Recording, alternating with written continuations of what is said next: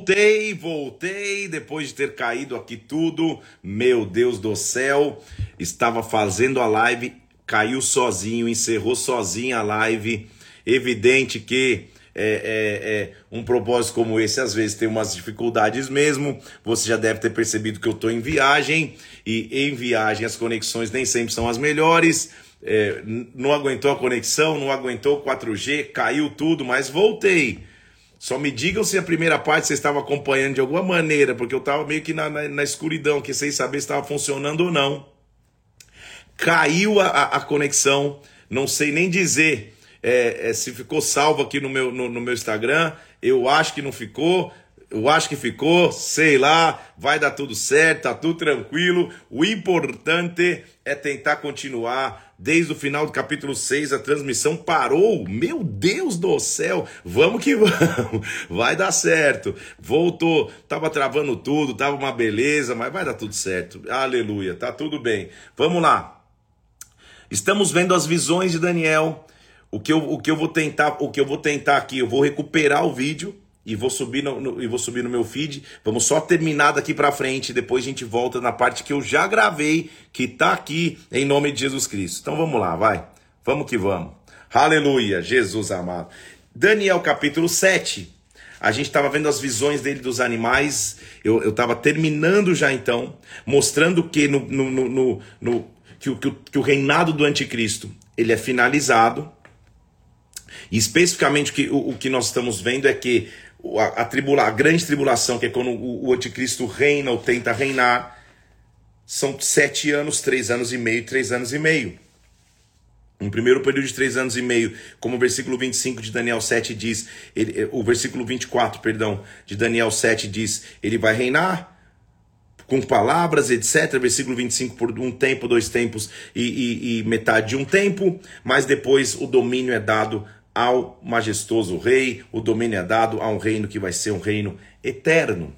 De novo, eu vou entrar com muito mais detalhes na, na, em escatologia quando a gente vai em Apocalipse. Só estou vendo o nível de visões que Daniel chegou. Ele continua no capítulo 8, e por isso que às vezes eh, eh, que, que, que, que você confunde, que você quer ler, quer ler tudo numa sequência. O capítulo 7 já mostra que ele voltou na história, ele já estava lá em Dário, agora ele voltou para Belsazar para falar uma, uma, uma visão que ele teve no primeiro ano. E depois de dois anos, no terceiro ano do, do reinado de Belsazar, ele vai ter outra visão. Parecido com a que ele teve no princípio, ele vai explicar de novo. E na visão ele viu um carneiro e um bode. Por isso que no, no, no, no, no livro profético você tem que entender o contexto histórico e profético da questão. Porque primeiro ele está falando de coisas que já passaram. O carneiro e o bode, ele mesmo vai explicar que é a Pérsia e a Grécia. A Pérsia forte e a Grécia depois se levantando como um bode, vindo e destruindo o carneiro. Versículo é, é, é, 8. É, o bode, que é a Grécia, se engrandeceu de tal maneira, se quebrou o grande chifre e saíram chifres notáveis. Um chifre pequeno se tornou muito forte para o Oriente, para uma terra gloriosa. Historicamente, você vai estudar depois, é, é, é um tal de Antíoco Epifanes, que é um, um, um, alguém que surgiu forte nessa época histórica, mas também alguém que foi comandado pelo Espírito do Anticristo. Então ele continua dizendo e, e, ele explica tudo. Então a visão é mais ou menos um carneiro e um bode brigando em si, mas o bode vence o carneiro. É a, é a transição, a sucessão entre a Pérsia e é, o Império Persa e o Império Grego. E aí nem ele entende a visão direito, que ele fala, Gabriel, me dá a entender essa visão, versículo 16. Eu me prostrei e Gabriel falou, te explicou o que eu acabei de explicar. Versículo 20, é o carneiro é a média, é, é, é, são os reis da Média da Pérsia, o Império Medo-Persa. O bode é o rei da Grécia. O chifre grande entre os olhos é o primeiro rei, ou seja, o primeiro grande governante grego que, é, que, que nós, você já ouviu em algum momento, Alexandre o Grande. Ele vai ser quebrado, vão se levantar outros quatro reinos. Ele está contando a história. No fim do seu reinado, quando os prevaricadores acabarem, vai se levantar um rei feroz, de catadura especialista em intrigas. Então, depois que passarem os quatro reinos no lugar dele, vai vir alguém que se levanta em intrigas. De novo, anticristo. Grande é o seu poder, vai causar, versículo 24, estupendas destruições. Prosperará, para, para fará o que lhe aprouver, destruirá os poderosos, um povo santo. Por sua astúcia nos teus empreendimentos, versículo 25, fará prosperar o engano. No seu coração engrandecerá e destruirá muitos que vivem despreocupadamente. Vai se levantar contra o príncipe dos príncipes, mas será quebrado sem esforço de mãos humanas. Então, de novo, é óbvio que eu já te disse, não quero ter a pretensão de analisar versículo a versículo, vírgula a vírgula. Tem livros e livros e publicações e publicações a respeito das visões de Daniel, mas o, o suma que você tem que entender nesse período que nós temos aqui é que no final Deus vence. Deus sempre vence. Ele, ele, pode se levantar reis, reinos, impérios, sempre a vitória é de Deus. Foi tão forte a visão que Daniel, versículo 27, disse: Eu enfraqueci, estive enfermo por alguns dias. Tipo, tão forte foi a visão que ele teve até que ele se levanta. Mas aí já passou a história. Ele estava no terceiro ano de Belsazar, agora ele já está no primeiro ano de Dário. No primeiro ano de Dário, versículo 1 do capítulo 9, eu entendi pelos livros que, pelo número de anos que se falaram o Senhor a profeta Jeremias, olha como era estudioso, as assolações de Jerusalém deveriam durar 70 anos. Ou seja, ele, ele começa a achar os escritos de Jeremias e fala: Poxa, é verdade, o cativeiro dura, dura só 70 anos.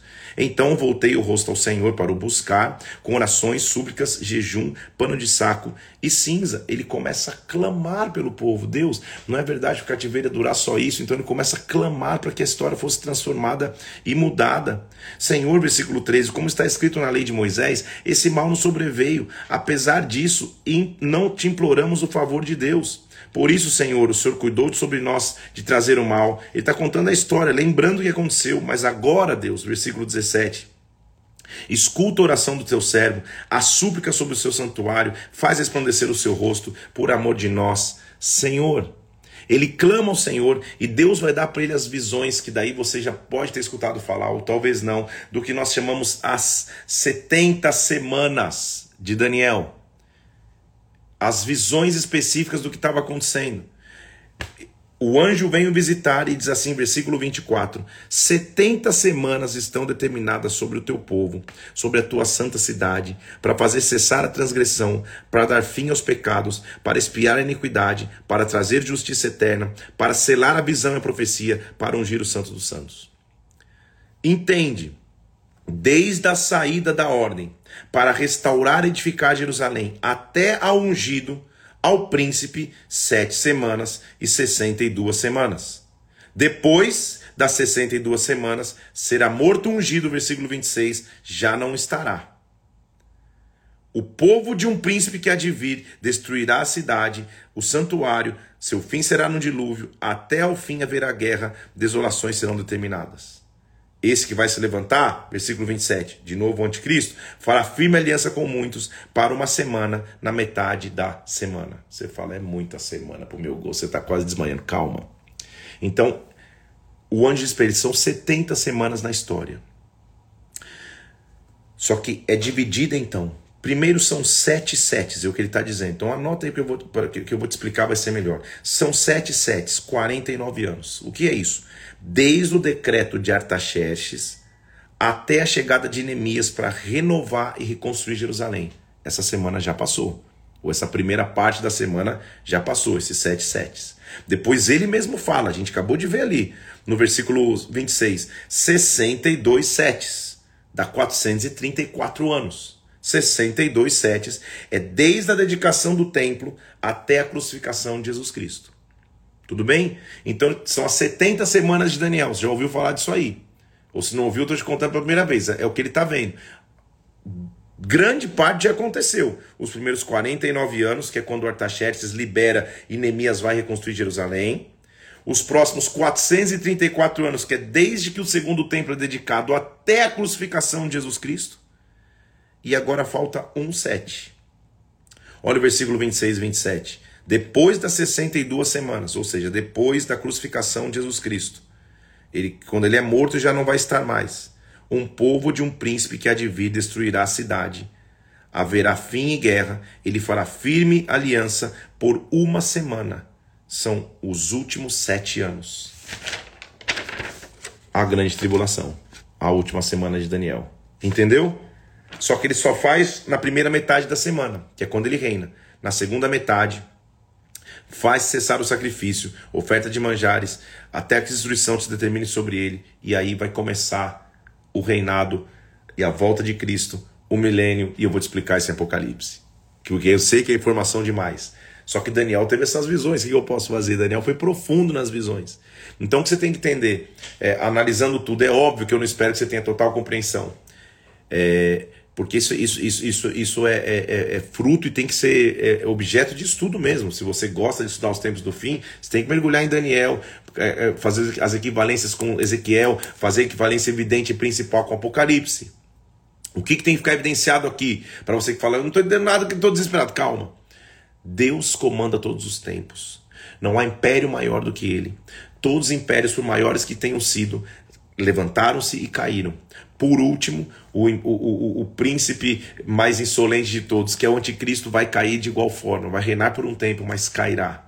Escatologicamente falando, das 70 semanas de Daniel, falta um sete, faltam sete anos. Já passaram os primeiros 49, que é desde a, da, da, do, do liberar de Artaxerxes até Neemias reconstruir o templo. Já passaram os outros 434 anos, que é desde Neemias então dedicar o templo, até Jesus Cristo ser crucificado. E agora nós estamos preparando-nos para viver os últimos sete. Nós vamos chegar em Apocalipse. Como igreja, nós cremos, na nossa visão e análise bíblica, que a gente não vai estar nessa grande tribulação. A gente vai ter sido arrebatado na presença de Deus. Então, meu trabalho é para não estar nesses sete anos aí de dureza, de grande tribulação. É para voltar com Cristo para reinar no milênio. Mas nós vamos chegar a isso em Apocalipse. Tudo bem? Ele continua agora tendo visões, mais uma vez é, é, mostrando que eles seriam liberados para voltar. No terceiro ano do rei Sírio da Pérsia, foi revelada uma palavra a Daniel. A palavra era verdadeira, envolvia grande conflito. Ele entendeu a palavra. E como ele entendeu essa palavra, aí surge o propósito de Daniel. Lembra que eu te disse? Versículo 2: Eu, Daniel, planteei durante três semanas, 21 dias. Manjar desejável não comi, nem carne vinha entrar na minha boca, nem me ungi com óleo, até que se passaram três semanas inteiras. Levantei os olhos, vi um homem vestido de linho, os ombros estavam tingidos de ouro, seu corpo era como berilo, o próprio Jesus Cristo, seus olhos como tocha de fogo, sua voz e suas palavras eram como um estrondo. Eu tive aquela visão. O povo está sendo liberado para voltar. O capítulo 11 de Daniel é um relato histórico. Você vai ler com calma e tudo que ele está escrevendo já aconteceu na história. Então, de novo, tem que, ser, tem, tem, tem que saber muito contexto histórico, tem que se conhecer muita história. Ele vai falando de, de, de, de tudo que ele falou e, e, o que aconteceu, de um rei poderoso, de nações foram trocando. Então, é muito contexto histórico, realmente não dá para mergulhar e não dá para ir a fundo. Por último, ele termina falando sobre o tempo do fim, que lembra que eu falei que, que, que, que, que são as visões que ele tem do fim, no capítulo 12. Se levantará Miguel o grande príncipe defensor dos filhos dos homens. Haverá tempo de angústia, até descrevendo a tribulação, como nunca houve. Será salvo seu povo todo aquele que for achado escrito no livro. Por isso que nós temos o entendimento de que nós, como, como aqueles que são salvos em Cristo, a gente não vai viver essa grande tribulação, a gente é salvo desse período. Muitos dos que dormem do pó na terra ressuscitarão para a vida eterna, outros para a vergonha e horror eterno. Daniel encerra essas palavras porque muitos vão tentar esquadrinhar e o saber vai se multiplicar. Aparece alguém dizendo, mas para quando isso acontece? Quando é? Não é respondido para quando é, porque não cabe a nós saber os tempos, cabe a nós estarmos preparados para o tempo. Olha o que ele diz no versículo 9: Vai, Daniel, encerre e sela essas palavras até o fim. Muitos serão purificados, embranquecidos, provados. Os perversos vão proceder perversamente. Tu, porém, versículo 13, segue o teu caminho até o fim pois descansarás e ao fim dos dias te levantará para receber a tua herança. A segunda parte de Daniel, evidentemente que é muito desafiadora, ainda mais quando a live trava, quando a conexão não vai bem. Então, o, a primeira parte está gravada aqui, o início, da, o, o, início do, do, capítulo 7. Eu vou encontrar aqui no histórico e vai tá tudo certo, eu vou conseguir postar para vocês. Agora, importante então saber que Deus comanda toda a história. E nós já estamos lá com Daniel na Babilônia, sendo um, um, um, informante de dentro, um influenciador interno dos reis da Babilônia e também depois do rei da Pérsia, tendo visões do tempo do fim. E agora a história sai da cronologia mais uma vez, nós vamos voltar a falar com o profeta que estava preparando o povo para o cativeiro. Terminado Daniel, nós entramos agora nos profetas e, e, e, que são chamados de profetas menores não por, por, por, por sua importância, mas talvez pelo tamanho de, de, de, de seus relatos. E Oséias vai, vai iniciar sua história mostrando que o testemunho de vida de um profeta, como nós já vimos acontecer com Ezequiel, por exemplo, que perdeu sua esposa, o testemunho de vida de um profeta é a sua própria história. O teu testemunho é a tua história, porque o que Deus faz com Oséias? Usa Oséias para mostrar o amor que ele tem por Israel. Oséias é ordenado por Deus, casa-se com uma mulher de prostituições. Quem naquela época, em sã consciência, casaria com uma mulher de prostituições? Ele não só se casa com uma mulher de prostituições, tem filhos com ela, só que essa mulher volta a se prostituir. E é uma analogia clara do relacionamento de Deus para com Israel. Nós vamos entrar em Oséias hoje aqui, vamos ler até o 6, vamos, vamos, vamos, vou mencionar até o 6, e amanhã a gente entra, eu vou entrar em mais detalhes de Oséias. Então, de novo, olha o que ele diz: a palavra do Senhor foi para Oséias e falou: Oséias, versículo 2: Vai, toma uma mulher das suas prostituições, tenha filho das prostituições, porque a terra se prostituiu, se desviou do Senhor. Então vai e se casa com mulher de prostituições. Tenha esta fé para se casar com uma mulher de prostituições. Porque Deus queria usá-lo como uma analogia de que, do que estava acontecendo com Israel. Ele tem filhos com ela. Ele foi tomar Gomer, uma mulher de prostituições, ela deu um filho. O primeiro filho, é Deus diz, chama de Jezreel, que significa Deus espalha. Ele, ela, ele tem, ela tem um segundo, ele, eles têm um segundo filho, só que é uma filha agora. Ele diz, versículo 6, chame de desfavorecida. Eles têm um terceiro filho, e ele diz, chame agora de não meu povo. Então Deus vai espalhar, porque vocês estão sendo desfavorecidos, estão se comportando como um povo que não é meu. Que acontece na vida é, particular do profeta é, é, a referência da história que ele vai escrever. Eu estou te permitindo ver um testemunho que, na verdade, é uma analogia com a história de Israel, isso que ele está dizendo. Até que, passado um tempo, versículo 2 do capítulo 2, ele diz assim: Olha, chama o vosso irmão, meu povo, e a vossa irmã a favor. E diga: repreendei vossa mãe, repreendei-a, porque ela não é minha mulher. Ou seja, ela já não está se comportando como a minha mulher.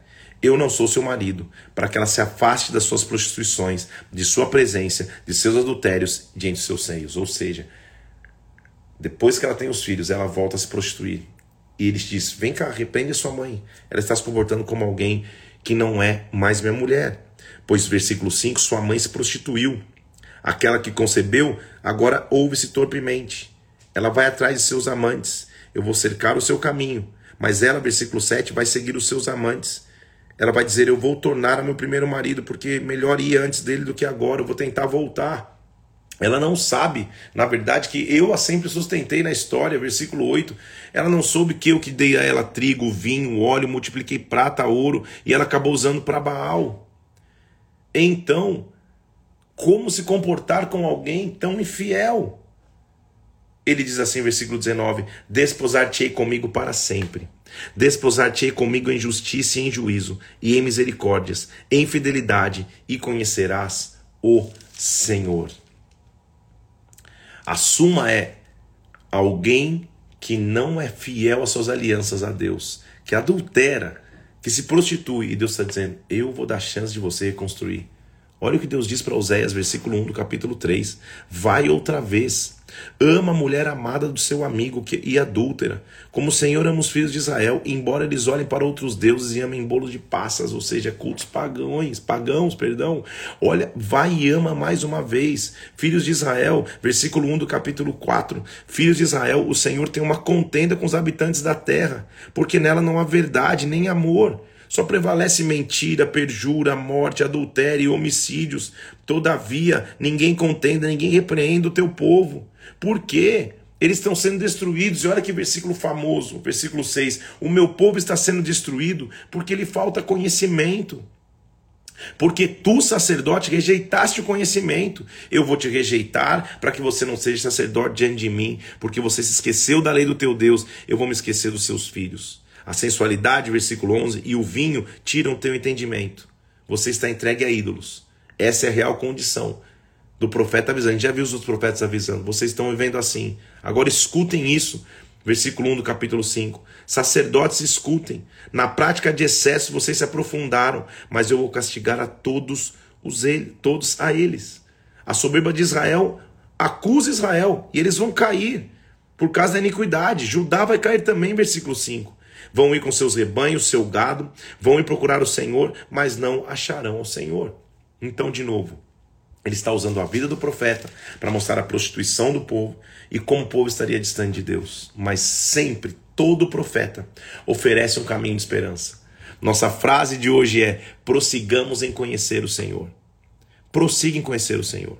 O cenário é esse de prostituição, de adultério, muitas pessoas adulterando, se prostituindo da aliança com Deus. Mas olha, aqueles que têm aliança com Deus, há um convite.